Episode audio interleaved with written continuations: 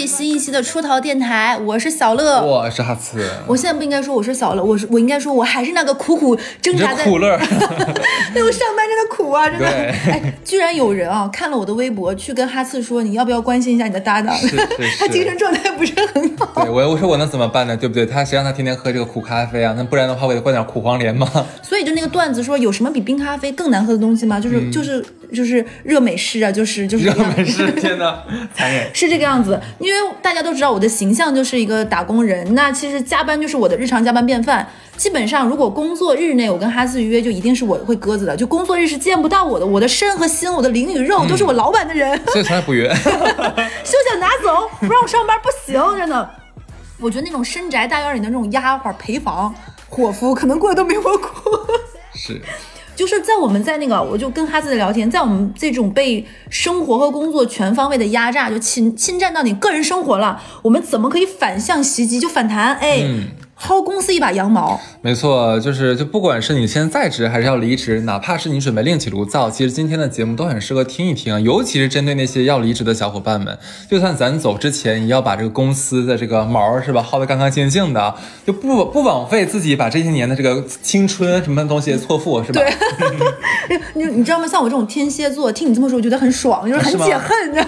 对啊，当然啊，这期节目听到这里，可能很多人说啊，是不是教我们怎么抠抠那个遥控器电池之类的？其实不是啊，不是教大家如何在这公司拉屎啊、带走厕纸、什么充电宝拿到公司去充电，不是这些，这个太 low 了啊！我们说的肯定是高级的东西。你在说这个薅薅反向薅公司羊毛的时候，我在跟别人聊选题的时候，我说哦，我们最近策划一期，所有人都说哦，是那种就我有个傻逼同事，上班下班时候把公司的零食都拿走嘛，是那个上班把公司的卫生纸都拿走，什么把公司发的办公用品大量的往回拿，说哎你不用吧，这个剪子我拿回家给我儿子剪纸，这个便利贴你不用吧？我们说我们不是讲这个，嗯，这个其实我觉得是大可不必哈。这个东西咱就是这个也格局要打开哈，格局要打开。那些可能只能出现在我的奇葩同事里面，出现不了在这一期。是的啊，那这一期的这这样子，我们可能也不能说的那么完整。如果这一期我们有什么没有想到的，然后大家想到更好的东西，可以在评论区跟我们分享一下，是吧？没错。那整个我们的内容分为两趴，一第一个是关于福利这一趴，可能跟跟一些公司里面，尤其是这些大企业里面，可能会提供提供的一些比较人性化的东西有关。那么第二块的话，其实我们会讲的，这个是我们今天的重点的东西，就是资源篇。没错，资源打包带走。尤其是那种上班十来年或者七八年的这种资深社畜，就是公司占用你这么多时间，让你没有时间出去社交，没有时间，那公司给你的这个网，它就是你的网。怎么办呢？把老板取掉。开玩笑了啊！我们我们说回来，说第一部分这个福利篇。其实说到福利篇，大家可能第一反应是什么呢？应该是跟呃对假期是假期，但是我们不讲这个东西。哎，你真的很气人哎！对啊，假期谁不知道有假期啊？你把它用掉不就好了吗？特别像那种有个小孩已经把本儿拿出来开始记笔记，老师老师这个我知道答案是什么，我就不问这道题。我觉得你不会的。我们语速越来越快。有吗？对，其实我想讲第一个是什么？是关于公司给你买的健康保险，因为很多公司啊，像国内的话，其实我们看更多的是外企。嗯。外企的福利比国内的内资企业这个好，可能是有共识的了。那内资企业好一点是什么？像一些互联网大厂，它可能像鹅厂之类的，他们会提供你什么八点半的那个晚餐啊，打车的无上限报销呀，对其实就很好。对，或者是出去住的一些酒店的标准高一点等等。其实我觉得这个是辛苦钱，说实话。对，如果说其实你在那个香港上班的话，那就更开心了。那香港也是咱们一部分嘛，对不对？他们那边的企业可能会给你买很多的像那个境外的保险，那境外的保险涵盖的项目就更多一些了啊。呃，像是很多人把那个齿科检查、牙齿的检查，呃，什么眼眼底的一些检查，这些日常的项目都会包含在里面。甚至我有听说啊，我这是听说的，不知道是不是啊。香港那边还会关注这个保险上涵盖你的心理健康的，如果你去看心理医生做心理咨询。这个费用也是报销的。我跟你说，其实国内有一些也是，只是大家对这方面的敏感性不高。就一般公司跟你说说，哦，我们公司有什么心理健康讲座什么的，大家都会隐隐的有一种说。万一我去了被人知道，会不会觉得我有病，或者是会觉得我心里有问题？嗯，其实很多公司有这样的福利，但是大家不不不太敢用。还有一个就是刚刚哈次说的，像像国内的一些，就比如说公司，它现在保险也会有那种补充商业保险等等等等的，包括一些额外的这种呃保险，尤其是你的公司可能跟这些相关健康医疗保险相关的，可能你的这种保险啊各方面的福利值会更高。尤其是齿科，我觉得非常重要。一方面就是牙齿这个东西疼。很难言说，请假都不好请，就是他太你说的是病吧？对然后是，但是你说他严重吧？对，是不是就？很 很很尴尬？就而且这个疼是真的没有办法工作疼，一个他一个结石，我觉得是完全当下无法忍为什。么你说的这么这么懂的样子？牙疼真的是，而且牙疼会因为工作会突然神经痛，是就它不是牙真的痛，而是你真的牙周开始痛。嗯，还有就是一般牙是正常的，是医保不报的。对，牙牙齿相关都不报的，嗯所以这种如果公司有这类的福利，一定要用，包括洗牙这类的打折券也。没错，而且像体检的话不用说了，基本每个公司都有体检，嗯只是给你提的体检的项目大或小、好或不好而已嗯啊。结果都我觉得反正是公司给你了，那咱就去用一用。像刚才讲齿科检查、这个眼科检查，还有心理咨询，有的甚至也有。嗯当然还有一个你可能不知道，很多地方你看中医做那个针灸治疗，嗯它也是在你的报销范围之内的。其实我有一个特别喜欢的就是做推拿，嗯，我觉得这个真的，而且这个也是报销的。像对上海的岳阳医院这方面就很棒，我非常推荐大家去。是的，而且而且还有很多医院它会有那康复科，嗯，像你的呃运动拉伤或怎么样，你的这个康复科它也有可能会涵盖这个，你要仔细去看一看你们公司给你买保险里面的承保范围，嗯，所以这些东西其实都是你的福利，你知道吗？公司已经给你买好了，你为什么不用它？哦，像我是一个资深加班社畜啊，我就跟你说，在我上班的前些年，我觉得有一种没必要的脸皮薄。嗯就比如说，呃，每周三和周五，我之前的那家公司，它会有下午有一个健身教练在下午三点钟的时候进来带你跳操，就 are ready，然后全身站起来。那个时候我是不好意思在上班的过程中突然站起来跳操的，当时觉得会不会显得我特闲，大家都不跳。对但是有些人就会跳。嗯，我觉得这个你为什么不能 我？知道你说的那个人是谁，对你当时觉得现在是不是应该跳的可认真了。是，我觉得是你是不是应该，就是对你的颈椎和腰椎好。是的现在等我上班五年之后，我开始发现上班你要上一上，站起来一下，嗯其实是非常有必要的为。什么我就想讲这一条？其实我刚才最开始也说了，如果说你是要离职的人，嗯，那你何何何又又干嘛要在乎别人的眼光呢？反正老子要走了，对吧？老天需要跳个操，能怎么样？因为憋了好几年了，这个操动作其实我都早就会了，伸展运动一二天在家都要跳几遍。对，我跟你讲说这个是很有必要。还有的时候，我当时有一家公司，他会在每周的有一天请那个推拿的师傅进，嗯进公司。我从来没有好意思去过，结果我另外一个同事，他就每两周就会去一次。有什么不去呢？我觉得你要去啊。对啊而且说难听点儿，岗位没有你这半个小时、一个小时，就地球不转了啊。嗯你这怎么的？就几千万的业务等着你，就一分一秒离不开你的岗位而且你。去的不是出去玩，你是去的是公司给你的这个福利，对吧？那公司给你买的，你老板能说什么呢？就有的人说那么贼眉鼠脸、酸溜溜那两句话，你大可不需要听，因为这是公司，那难道是公司错了吗？嗯哼，嗯哼公司说，那我公司永远不会错。对，来，我们说第二个啊，说完了这个这个健康保险，我们说第二个是培训机会。没错。这个东西真的是非常非常好啊！就我们先说一下，很多大公司里面其实有内部有培训的大学，嗯，对吧？像什么阿里啊之类的，像很多金大金融企业都都会有这样的东西啊。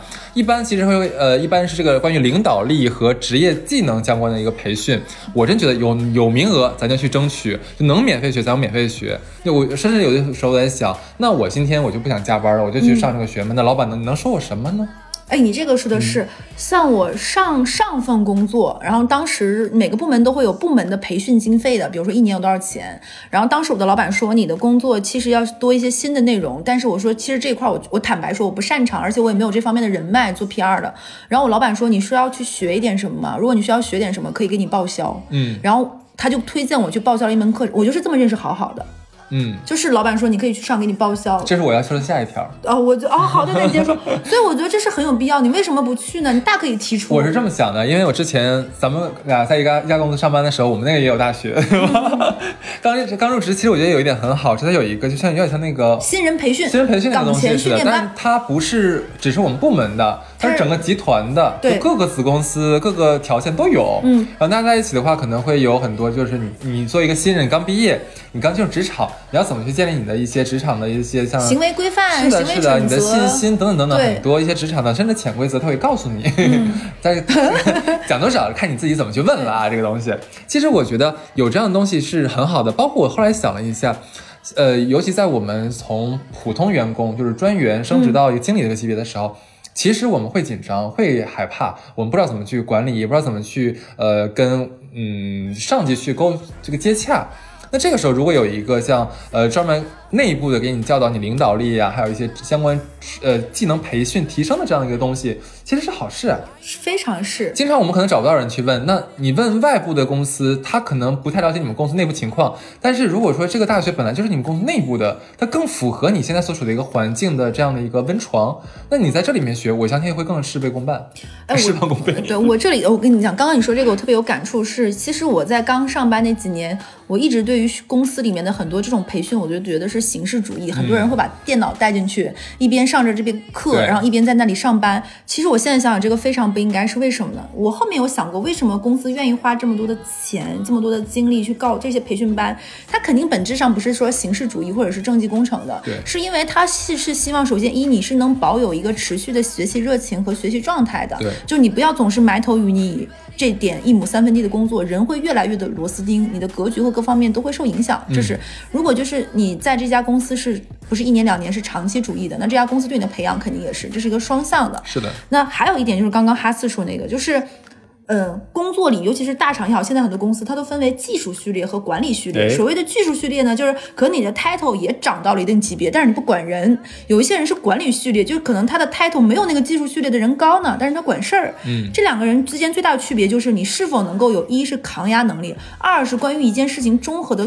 就是分析和处理，你不只是自己一个人干，你马上能把这个活按一二三四五分好，谁适合干什么。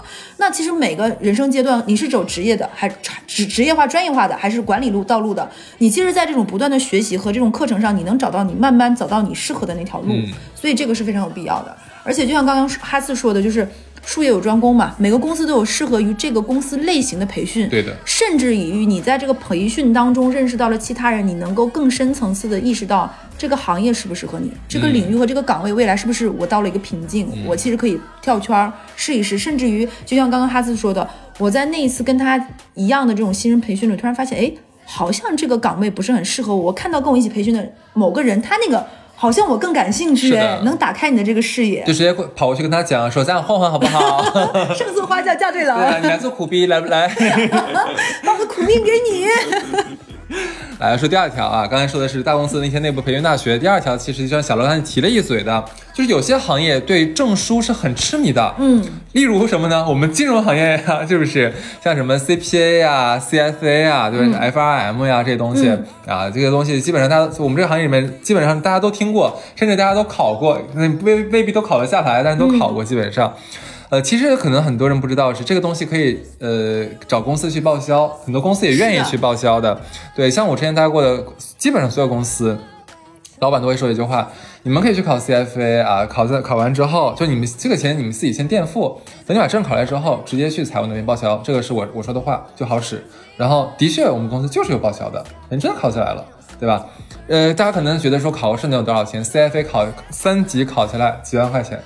很贵，如果你来报个课的话，那就更贵了。是的，基本上每个行业都会有这个行业相应的，比如说这种就是专业类的考试，我觉得是要学的。如果尤其是走这种技术化道路的，还有就我觉得啊，有些人会喜欢自己花一些钱去上网上一些 A P P，我就不提示哪个 A P P，我快点名了。我个人觉得其实意义不大。就是花几千块钱上的这种课，你不如去系统性的看一些专业上的书，或者是说参一下公司这一类的培训，我觉得更有意义。呃，我这这个不是公司培训，这肯定是在在外外部。为什么我我要提到这一点啊？你想想，你你考 CFA 啊，或者考 CPA，或者你是其他行业的、建筑师啊、什么律师，你考的这个证，对吧？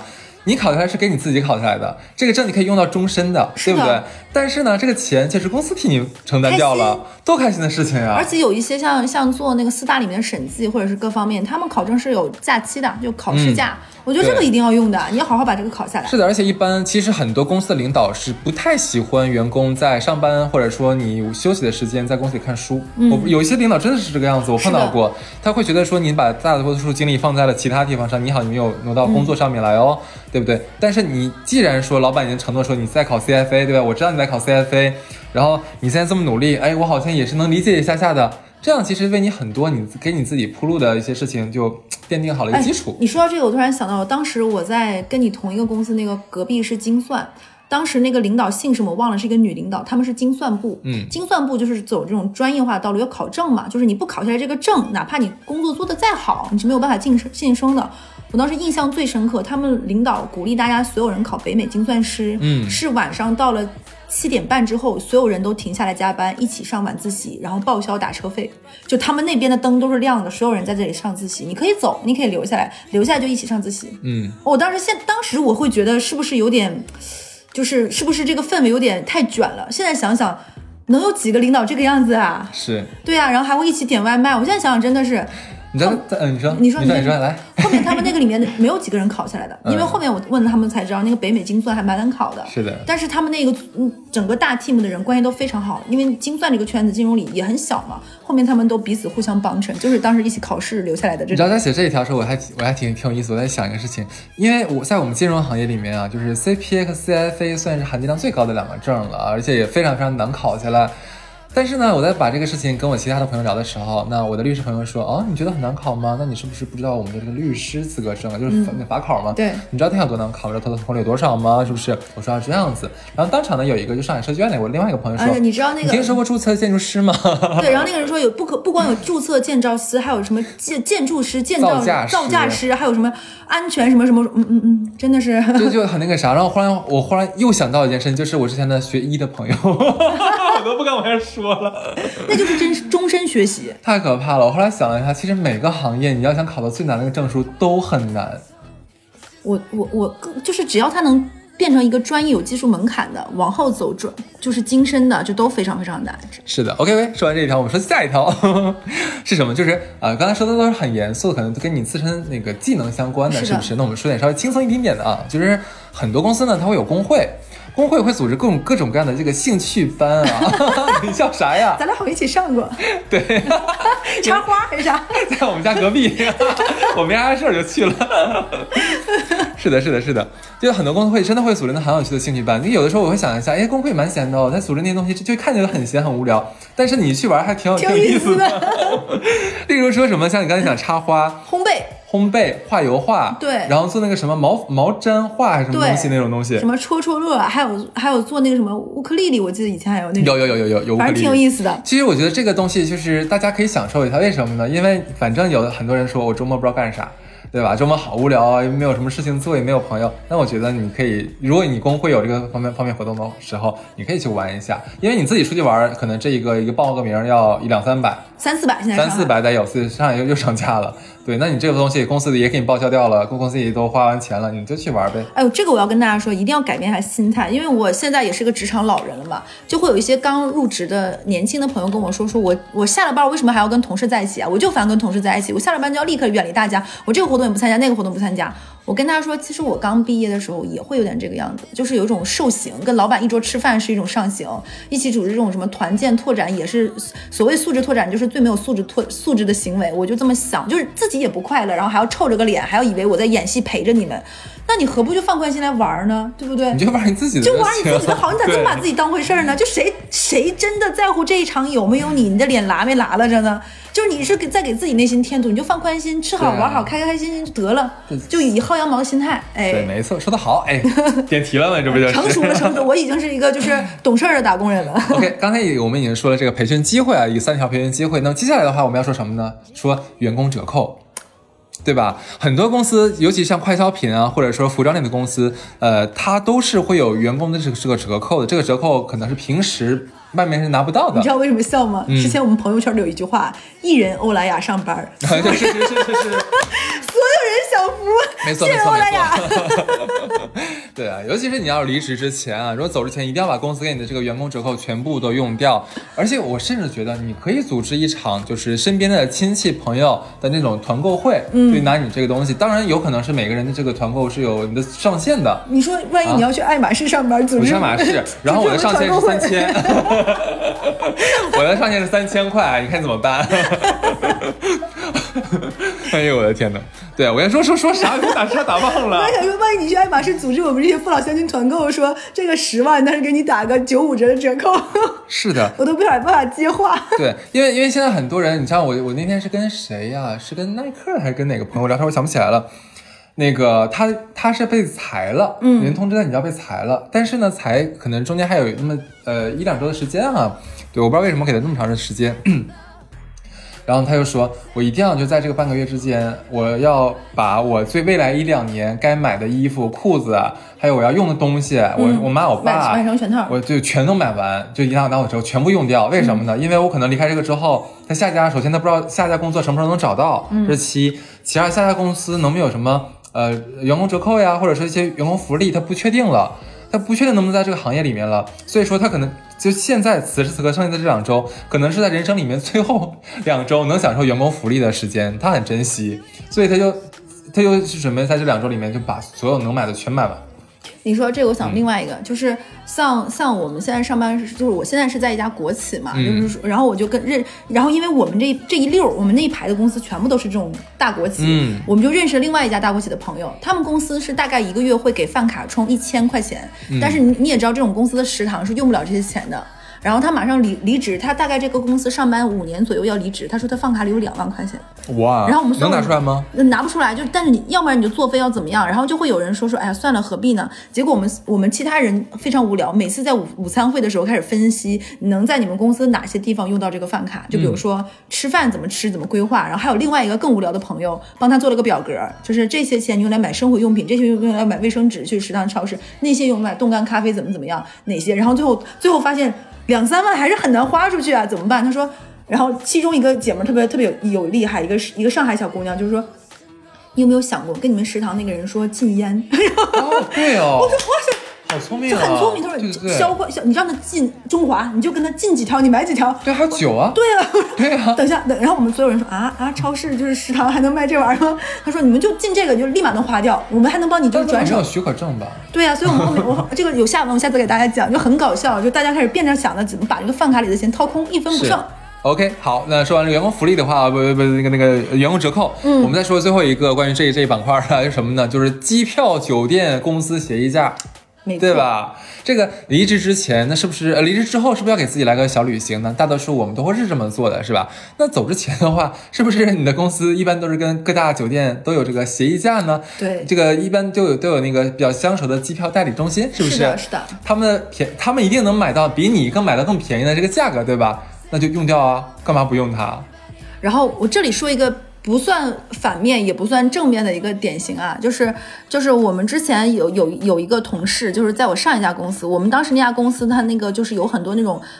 常用的旅行社和各方面，嗯。就是不是公司的协议，不是公司的那种酒店常用的。常用的供应商，他通过那个供应商订了一连串非常便宜的机票和酒店，嗯，那个酒店就大概，比如说你去那个，他当时想去滑雪，他大概我们去那种像那个哈尔哈尔滨那边的滑雪场的酒店，大概都要四五百一天。嗯就哪怕因为旺季嘛，他都是两百三百定下来的。然后他没有跟所有人说他离职了。嗯，然后等他走了之后，我们才知道那个供应商是拿他们内部，因为他每年大概有一些定的指标，是拿了自己的指标跟他定，哇塞，这个这个有点坑人啊，有点坑人，是不是？这个 有点坑人。对我举个有点坑人的例子，这个确实是。是的。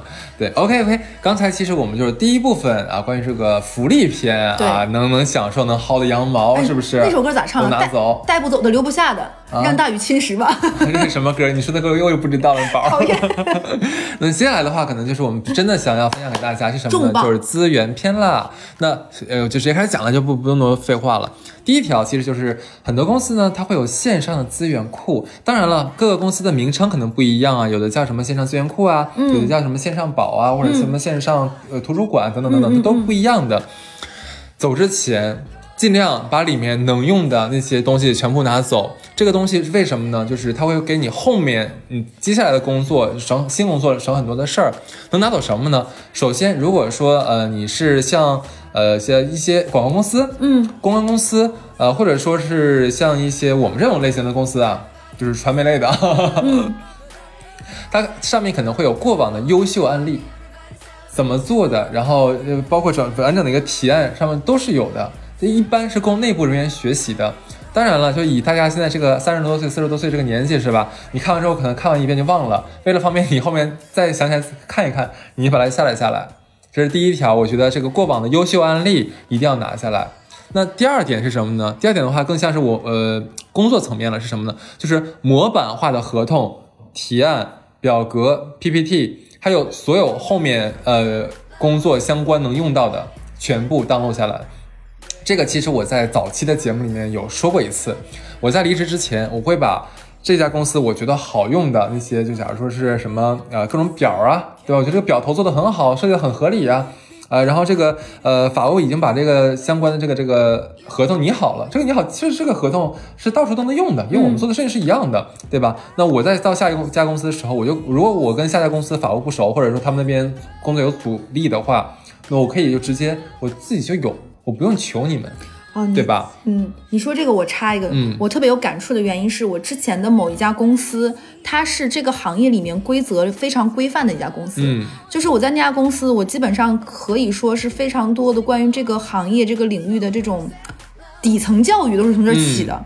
这么说吧，我在那家公司走的时候呢，因为那家公司的管理非常制度非常严格，你是没有任何东西能通过网络的形式和硬盘的形式拷走，都出不去，都不有背，下来，都不可能。你你你什么 U 盘都插不进去，QQ、微信你都上不了。你背下来。你的电脑后面呢是这些年我的工作习惯就是我一般审一个什么东西呢，可能有一点不环保，我喜欢打印，嗯我喜欢打印下来看，因为我自己比较粗心，有的时候错别字检查不下来，所以一般 PPT 或者说材料我都会把它荡下来，然后打下一个字勾下来再看。所以我临走之前呢，真的像香港那边离职一样，就人家报纸箱，我也是纸箱，我那个纸箱里都是我这些年打印下来的东西。呃，门口的保安说：“你拿这么多这么多纸干什么啊？你说回家糊墙。对，我就我带出去了大概两三箱这样的东西。我后面到了另外的一家公司，那家公司其实它在这方面，比如说规章制度、流程，其实它都不是很完善。我基本上都是拿我原来那套公司的这套逻辑去的。啊，大家说，哎，好像很简洁。你想想，我上面那家公司用了这么多年时间摸索出来的这套流程，一定是非常普适和通用的。我觉得就非常的方便。其次，我之前有一个非常鸡贼的事情，是我上一家公司的网络管理非常严格，它要求你发出去的每一封邮件必须是你的越级领导同意，你这个邮件才能发得出去。所以你没有任何的外发的网络。我当时想了一个什么办法呢？我的合理化理由是因为我担心对方没收到，或者各方面或者邮箱满了，我每每一个外发邮件我都会抄送自己的个人邮箱。”嗯嗯，聪明。所以我所有的东西都当得下来，我我就养成这个习惯。然后那个邮箱一定不要是当年还可以不是那个实名，我我记得好像是 Hotmail 吧，还是我都是这么抄的，然后也看不出来是你的。嗯，我就这么多年一直抄抄出去，然后每一次老板一看哦是什么什么工作相关的，嗯，我基本上也都是这样子，每次从一家公司离职，都会把前一家公司优秀的管理经验和一些文书东西全部带走。尤其是文书的，我很好，真的很好，很有用，很有用，很有用。还有呃，这个我再插一下，就刚刚哈斯说的那种的，我觉得很多人一定要，因为每个公司它都会有一个就是类似于一个 app 中心，它会有很多正版的软件，你可以下载和学习。很多软件真的蛮贵的，只有这种企业对企业级别的才可以。你莫不如用这个阶段多下载一些工作什么思维导图各方面的软件，学会了其实很有用，对，省得你到下一家公司，那个公司说哦你用什么什么软件给我做个什么你啊啥你都不知道。其实大家可能没有想到，有一些很多人刚进公司里面之后，你会发现很多像一些表啊，嗯或者说一些一些提案的格式啊，或者一些结构啊，你觉得这东西有什么难的吗？都是中文。其实不是的，每一次当你去真正你去从零到一，你去建立一个，你写一个这样的表，要经过公司层层的审核、层层的修改，最后再形成一个固体固定的这样一个呃方式方法。其实你看到的这个一张纸，它背后蕴藏很多人的一个设计心血的，对吧？那你把它带走之后，你可能会为下一份省很工作省多事儿很多力气。你相信我，这个我跟小罗都体验过了。好，我说下一条。好嘞，下一条的话是什么呢？这个主要可能是针对像我们这种金融类企业，或者说像呃医疗呃像相关的东西，或者说一些制造业可能会用的是多一些啊。像一些研报或者各各类只有你们内部才能看到的数据，能带走。前提啊，前提不要做违法的事情啊。嗯，真正你签了协议，这东西有可能会给呃对方造成造成伤害的东西，你这个东西你自己心里有个把握。但是为什么我要说这一点？像你在应聘，或者说你在呃未来一份工作里面，可能要涉及到一些决策的时候，那人嘛，人什么叫人呢？就是你你所看到的一切东西组成了你现在你的意识嘛，对不对？对那你在做你的下一份工作的决策的时候，你肯定要用到你上一份工作里面给到你的一些资源嘛，对不对？嗯其实就包含这些数据或者一些里面的一些内部信息，这东西是很重要的。大家我不知道大家都在什么行业里面，至少我我们这个行业里面，它有可能很多呃公开的数据是一份，但是我们手里面还会有另外一份，嗯这个就是不能给大家看的，可能是。呃，可我不能说给你给到大家看的那些金融数据是假的，嗯只是经过特殊的处理的，就是你用另外一种方法看它是对的，只是那种方法是不嗯是没有用的口，有专业名词叫口径，是的，是的，就是口径问题。所以说这些东西研报，因为你知道我们的研报一般都是跟那个软件买的，对吧？你要跟什么像大智慧啊，或者跟什么来买这个东西，很贵的，一年几万块钱一个人授权一个 ID 嘛，对不对？我们自己可能花不起这个钱，那你走之前，你会你可以你就可以把。你能用到的一切研报全部 download 下来。对，我突然想到，那个时候我们公司还会给我们配万德账号。其实你自己怎么可能会买这种东西呢？对，你知道吗？我们公司，我我我所有公司都没有给我们买过万德，因为全部都是用试用。我们试用期是半年嘛。哦。就是试用完万德到期了，然后换成下一个，再接着试用，贼他妈抠。呃，这这这我当时不知道万德那么贵那个账号。很贵的。哦，这我没有打广告。对。很贵的。哎，你刚才说这个，其实我刚刚想到想到了一点是什么呢？就是。嗯，尤其是你想走专业化道路的人，你会发现啊，你你不要以为有的人会说我要把我的简历做得很漂亮，不是的，是你一定是你在准准备你的简历的时候，你组织好了你的这些年的你的数据，当别人在问到你，别人才哦，你在这个岗位这些年不是白混的，不是白干的，你心里都有数的。关于行业，关于趋势，关于同业，你都是能够了解的，所以这些数据也构成了你后面的底气。好的，那么我们接着说第二条是什么呢？就是希望大家能梳理好自己在公司里面的一些人脉的关系。哦，这真是一笔大资源，尤其是要跟有价值的人临走之前要要要临时抱佛脚也行，必须处好关系啊，一起喝喝咖啡聊一聊。嗯，一个呢就是为什么会说大家喝喝咖啡，就不要说我只是到你的座位面前跟你说，哎，那小乐我要走了啊，那个以后多联系，这个没有用的啊。大家尽量还是在一个非工作状态下面去。建立一个不一样的这个非工作感情嘛，对吧？第二点的话，也是希望你能用这个大概一个一杯咖啡的时间，可以展示给对方，你是一个成有成熟的人，你有一些成熟的想法，让对方对你加深印象，对加强加强正向的印象。这个是为什么呢？是为了在后面你的工作，也许他能跟这个人在呃合作的起来，能互利互惠，让这个人信任你。哎，你这里说，我特别感触很深刻。我在工作现在应该到第八九个年头嘛，我中间有第一份工作的人，中间断了三四年的联系，就是大家加了微信，从来没有联系。结果就是因为我在那份工作中可能相对比较专业，或者是大家感情不错，中间虽然很多年没联系，现在还是有了合作。就是你要你要，因为工作其实你看起来它流动性很强，说大家要跟当年比岗位变换，但你这个圈子你不跳出这个行业，圈子就是那么大，可能就是这么几个大厂的人来来回回轮转。总归后面会遇得到的，何不就是这种积攒一下这方这方这种善缘呢？善缘，这个善缘都用出来了呢，亲。对，OK，我们说完这个之后呢，啊，刚才说完留那个同事了，那么接下来是什么呢？是走之前你的客户还有这个供应商的资源，大家千万不要有任何的心理芥蒂啊。本身能跟你走的这个客户啊，就是就是你的本事，这个没错的。对啊，这个怎么讲呢？那如果客户。不认可你，你说说喝嘴皮子，人家也不可能跟你嘛，对不对？还是说客户认可你了，你在哪家公司人人愿意跟着你这个人，对吧？所以你不要有任何的这个心理的这个道德负罪感，不需要啊。你就你要跟客户讲说，那我后面的工作呢，也是在这个行业里面，而且我还有很多很多工这个合作机会，就一定要保持联系啊。这个其实我觉得是必要的，因为我每次走之前，我会跟我的客户说一下，我换到下一家工作了，但是呢，还是这个相关是还可以找我，只是我换个地方工作而已。就我希望建立的是客户跟我的关系，不是客户跟我背后的公司的关系，这个大家要搞清楚啊。那第二是什么呢？就是我刚才说的供应商。哎呀，客户咱都带走了，那供应商就更不用说了，是不是？尤其是那些好用的。那个供应商就很难得，我觉得这个好用是哪种呢？就是你跟他已经形成了这种彼此了解的话语体系。嗯，我这个默契建立是一个非常难的，很难，所以一定要不要把它扔掉，就一定要保持联系，对不对？那如果这个供应商是你其他同事的，只是你之前可能呃间接合作过，你觉得很好用，对吧？那也没有关系啊，反正你都要走了，那你就是跟你的同事说，哎，你可以把那个人这样介绍我认识一下，或者咱们一起吃个饭，你带他出来好不好？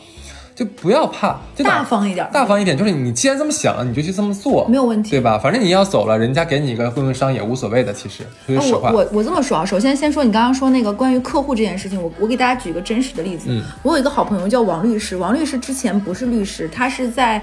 就是一家中字头的银行里面做法务的工作的，他是觉得男生做久了这个东西会不会自己的法律的这方面敏感性会降低，就金融属性更强嘛，他会有一丝丝担忧，所以他就想去律所工作。然后他就想说，那我要不然就先停下一段时间，整理整理手头工作。他离职的时候就跟自己合作很久的一个律所的合伙人说了，说呃，可能后面的工作我会交接给人，你放心，我已经。交接工作会列思维导图，你说这是个多么认真的人？他就跟那个合伙的对方那个对，跟那个律所的人说，然后那个律所的人说，那你既然想做律师，你为什么不跟我说呢？我们律所可以招你啊！你现在在银行什么工资？我可以给你涨多少？你来我这里。所以他一下子本来是要跟客户道别的，客户直接给他挖角挖过去了，就是就是你在工作上建立起这种不错的人脉关系，对方也认可了你这些年工作啊，你这么多年你也了解我们工作风格，我也知道你的业务性质，那你去再跟银行合作，我也信得过你，你也懂银行，顺利而言的过去了。然后包括刚刚哈斯说的这个供应商的这个事情呢。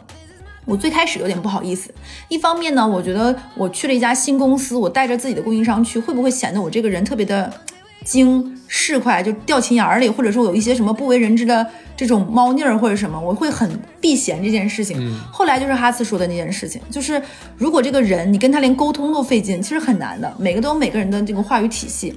后来我发现啊，山不转水转，那个供应商还在我们家公司做供应商。嗯，我们又这么见，他说你怎么早不找我呀？我那一刻想说，哎。倒打一耙，是啊，我就干嘛呢？有什么莫关？人家也要赚钱的，对不对？对，OK，那我们说完这个，我们再接着说下一条啊。下一条的话是什么呢？把老板带走，没开玩笑啦。许愿是吗？就是带着老板跳槽，背上就是没没没，不是不是背在背上。开玩笑开玩笑，是什么？就是公司里面一般会开一些高级别的，像战略，甚至说其他呃大型的会议啊。就最好是那种就是呃董事级别的，最好是这个级别。我不知道大家有没有这个级别能能就是参加这样的会。如果级别不够，那你的直属领导应该肯他肯定会参加，对不对？你可以跟他商量一下，就是如果可以的时候，能不能带着你一起去参加？你可以不坐在桌子上，你可以坐在就是后面的呃椅子上面，就旁听，对吧？看有没有这样的可能性。不能，我要坐在领导的腿上听。你在你在桌子底下趴着听，然后 他在哪里？哎呀，这是一些非常正经的节目，你在在做什么？住口！哎，我要说什么给忘了。那他说什么来着？我想想，参加那个会是吧？啊，对对，想我想起来了，想想起来了。其实为什么呢？就是为了，如果说你要辞职，是不是？你你要找下一份工作，甚至说你可能要另起炉灶，自己开一个新的公司了。但是你可能一直以前在一个部门上班，你了解的也就这么一亩三分地儿，非常非常的具体化。对。但你不知道一个公司到底是怎么运营的，那你其实多参加这样的会议，你就能知道那。各部门是怎么配合的？产品是怎么研发的？品牌怎么宣传的？他们工作节奏是什么东西？然后看看领导是怎么跟下属交代工作的，看看领大领导是怎么去运筹帷幄的。这些东西东西都是文化，都是知识，对吧？平时你可能没有办法那么笼统的一次性能看到这么多所有东西。其实我觉得这种公司的高级别会议是可以展现给你的。你你不要以为这种会就只是一个冗长而无意的那种一一堆人的会。我跟你说，这种高级别的会其实是那种暗箭难防，就是刀光剑影，就跟《甄嬛传》是一样的。前提是你可能没听懂，所以你没有感受到。嗯，那就不能怪人家，是怪你自己。就可能是真的是你没听懂，就是这种部门和部门之间有上下游不协调、不配合，包括上上游如果不给到下，会桎梏下游的这种协调的，包括中间一些话术，包括这些利益的侵占。其实，在这种会上都包括派系，你是哪个领导，我是哪个领导，包括这种管理结构，其实都有的。没错，像很多做业务人的话，他就不太了解后台工作人员，他们是在怎么保证这公司正常的运转的，他们不知道。那后台业务人员呢，也不了解前台那些工作人员，他们每天到底在做什么，他们是怎么把这个公司钱赚赚赚的越来越多的，他完全不清楚。这就是那些就真的只在自己一亩三分地上班的人，他会经常的抱怨，就会觉得全世界只有我最辛苦，我最累，别人都不行。我我前台这个公司的业务都是靠我们赚起来的，你们这些后台都是靠我们养着的，就会有一些做销售的人说这种话，对不对？是的。还会有一些后台的人说说啊，我们每天哼哧哼哧把钱像当成爹一样供着，就你们每个小事儿到我们这都上纲上线，然后扯到大领导那儿投诉我们，比如说这个风控没做好，这个合同没做好，这个系统没对接好，为了你这个个案，我们一个个就是费劲巴拉的加班加点，他们不知道前线在前。面就是前面的销售在前面有多辛苦。是的，其实多开刚刚哈次说的那种会，你就能够明白这个中间各有各的难处和这个平衡。没错，哎，说的真好，说的是怎么这么好？因为我是坐在领导腿上听的呀。你今天我跟你讲这期节目，你给我打岔打忘三次了，你你太讨厌了，这是个人，简直了。那你离职会把我带走吗？对，基本上那个呃，我们今天给大家分享的这个羊毛。大概就这些，我觉得其实挺全的了。我觉得其实听一听这种羊毛，比咱们在什么公司里面薅一薅这个多加点热水啊，多泡点枸杞呀，抓一把公司那个糖呀，其实其实要强很多。毕竟说你这个路是在职场之路嘛，嗯，对吧？它不是说你这个薅色羊毛之路，对吧？我觉得还是要大家可以想一下，你们公司到底哪些东西。是你公司真的能给你的，但是你一直没有用得起来。其实我为什么觉得哈次这一期我听起来就是他策划的时候，我觉得特别有感触，是因为我遇到过很多人，他们在离职之前，他们就做在就做一件事情，就是他们什么都不干，就是用自己后面的时间躺着。对，其实真的不应该，就是这段时间你不不妨把它当成一个带薪充电。你在这个时间，就按刚才说的哈斯说的，该盘一盘，该理一理，不要每天上班就是比如说刷刷抖音啊，就是照镜子自拍再再修图啊。我举个例子啊，你可以干一些这种。其实又不费力，还挺好，整合自己的正事儿。没错。那么有没有一些我们没有说到的、没有想到的，然后大家觉得很好的，可以在评论区分享给我们。嗯，这期就这样吧。好，拜拜，拜拜。